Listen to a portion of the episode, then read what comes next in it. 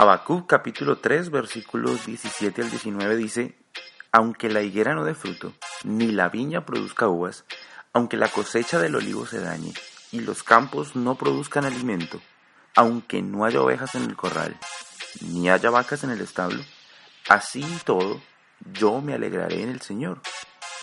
El Dios que me salva, el Dios que me fortalece, afirmará mis pies como los de un venado, para que yo camine en las alturas. La Biblia me está diciendo que yo tengo la capacidad de alegrarme, de gozarme. El término correcto es gozo más que alegría y que felicidad. Yo tengo dentro de mí esa capacidad a pesar de. ¿A pesar de qué? A pesar de que las cosas que deberían salir de cierta manera no salgan. Se espera que una higuera de higos y que un viñedo de uvas. Pero no está pasando eso. Se espera que un campo produzca alimento. Eso se espera. Se espera que en un corral haya ovejas y se espera que en un establo haya vacas. Pero aquí la palabra me está diciendo, ¿y qué pasa cuando nada de eso está bien?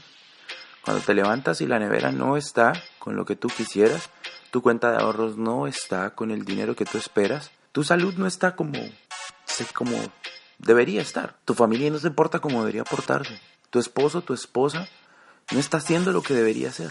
Wow, ¿qué pasa cuando todo eso sucede? No importa que todo tu día, que toda tu vida parezca al revés.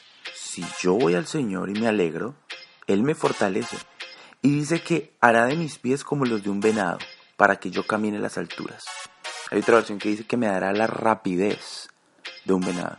Yo he visto animales rápidos, pero no he visto un venado que en medio del peligro no corra y no se aleje.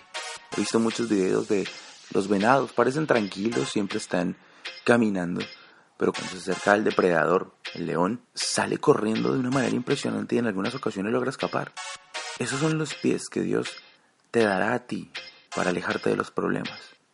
Saldrán rápido, pero la clave es alegrarse primero. Si yo logro alegrarme en medio de la dificultad, rápido saldré de ahí.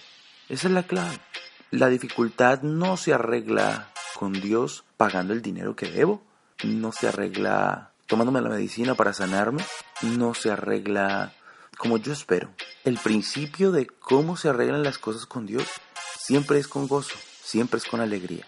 De la misma manera que las cosas que deberían suceder no están sucediendo y no están como yo espero, tampoco debería comportarme como las demás personas esperan que yo me comporte.